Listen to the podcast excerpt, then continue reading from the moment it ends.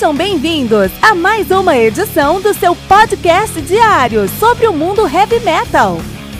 Esse é o Metal Mantra, o podcast do metal sagrado. Lembrando que você pode nos mandar suas perguntas, sugestões, críticas, correções, elogios ou quaisquer outros comentários no nosso e-mail metalmantrapodcast@gmail.com.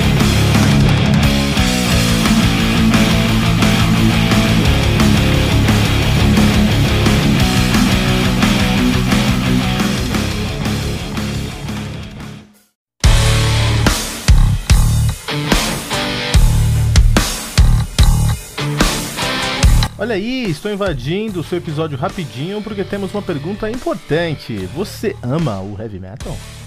Acredito que a resposta seja com certeza, mas o que você tem feito para apoiar o metal todo dia?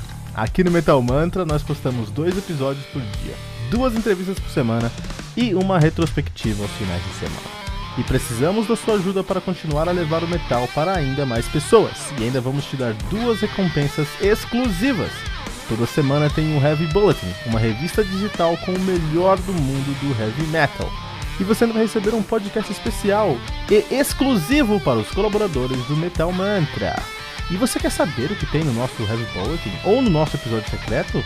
Corre na descrição desse episódio que tem um link para você conhecer a nossa primeira edição e o nosso primeiro episódio secreto agora mesmo. Não deixe de co colaborar para que o metal continue sagrado. Não deixe de colaborar para que o metal continue sagrado.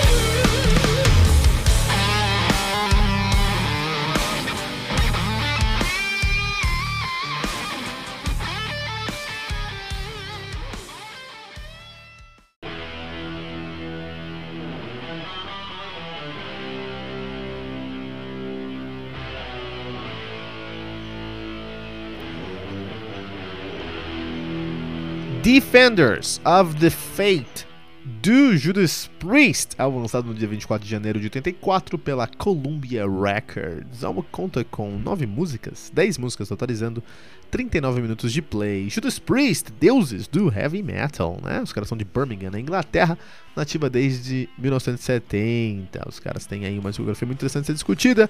Rock Roller de 74, Sad Wings of Destiny de 76, Sin After Sin de 77, Stained Class de 78, Killing Machine de 79, Hellbent for Leather de 70, desculpa, Killing Machine de 78 e Hellbent for Leather de 79.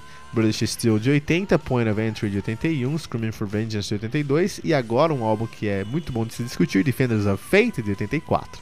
Turbo, essa merda, de 86. Is Me Down, que é muito ruim, de 80.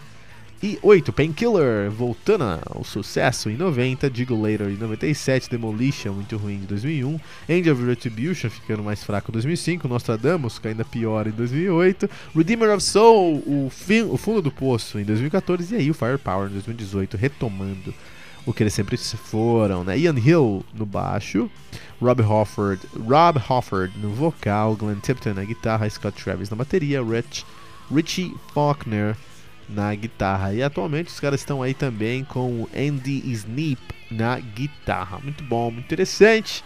Vamos falar sobre uh, Defenders of Fate. Algumas coisas para serem ditas. Primeiro vamos falar sobre a capa desse álbum. Vou tentar descrever aqui. O que, que a gente tem na capa desse álbum? Aqui nós temos um. Difícil descrever o que a gente tem aqui. Pensa pensa em The King, uh, pensa no Street Fighter, tá? Pensa no Street Fighter. Aí você pensa no Sodom, pensa no Sodom, aquela armadura do Sodom, aquelas mesmas cores, vermelho e azul. Aí você coloca isso numa num, criatura que parece um tigre. É, por causa das guerras. Só que essa criatura, além de tigre, é um tanque de guerra. Só que tudo isso num gráfico, assim, muito avançado para 84. Meio geométrico. Parece um, um, um, novo. Se o Tesla Motors for fazer um, um um, tanque de guerra vai ser aqui, que nem esse, esse desenho. Então é muito estranho esse desenho aqui.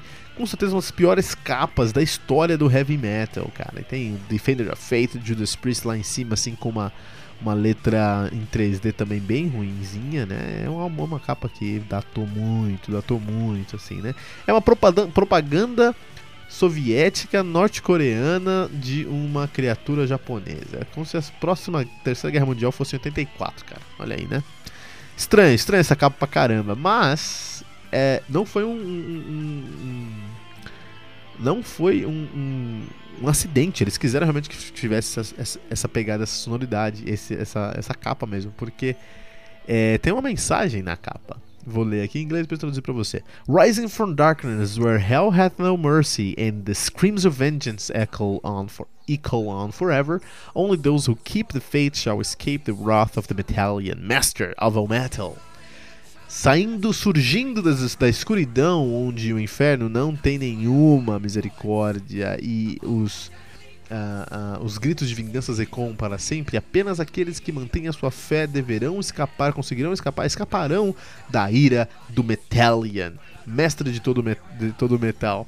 Metallian é o nome desse tigre poligonal com gráficos de Atari, cara. Em 84, meu, não entendo isso. Não onde o pessoal tira essas ideias. Então não foi um acidente, eles que realmente queriam criar um. Eles, que, eles tinham a intenção de criar um mascote. Esse mascote era um trig, um tigre, um tigre tridimensional, chapado, sem, sem textura ali. Muito estranho, muito estranho, cara.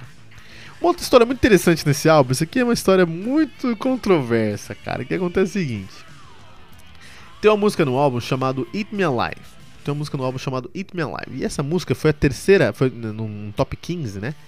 É, foi a terceira música de um top 15 chamado Filthy 15, ou as 15 imundas. 15 imundas, é, que foi feito por uma organização, PMRC, também conhecida como Parent Music Resource Center, ou Centro de Recursos para Músicas de Músicas para os Pais. Então os pais podiam controlar ali o que os filhos estavam ouvindo, né?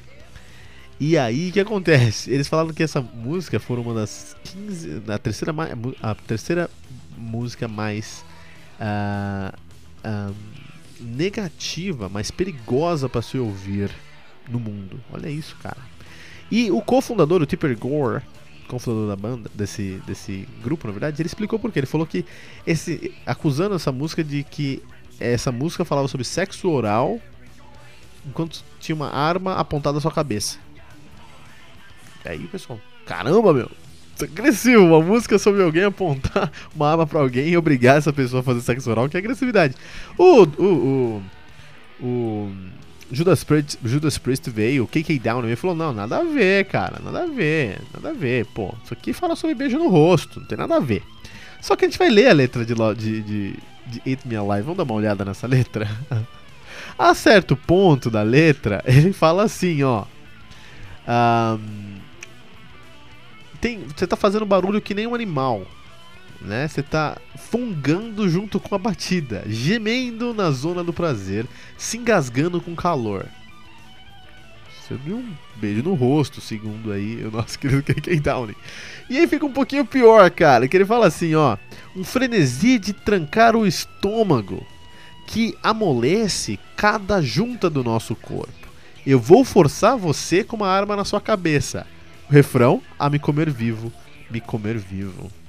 É. Tirem suas próprias conclusões, né? Mas tirando isso, Judas Priest conseguiu fazer nesse álbum aqui uma sonoridade muito melhor do que ele vinha trazendo aí, só perde mesmo para Screens of Vengeance. Mas o Screen of Vengeance e o, e o, e o Defender of Fate, eles têm uma sonoridade muito próxima, muito feliz do Judas Priest onde eles realmente estão fazendo uma identidade muito própria, muito Judas Priest mesmo, com o vocal do, Ref, do Halford e com as guitarras do, do Tipton e do Downing. É, uma, uma, identidade muito própria para o seu próprio speed metal, um speed metal britânico, mas com um apelo comercial muito grande. Então é um, apelo, é um álbum mais comercial, um álbum que foi feito mais para alcançar o grande público, mas que não perdeu qualidade, muito pelo contrário, agregou qualidade nessa sonoridade aqui. E esse aí, Defenders of the Faith, do Judas Priest, no Metal Mantra.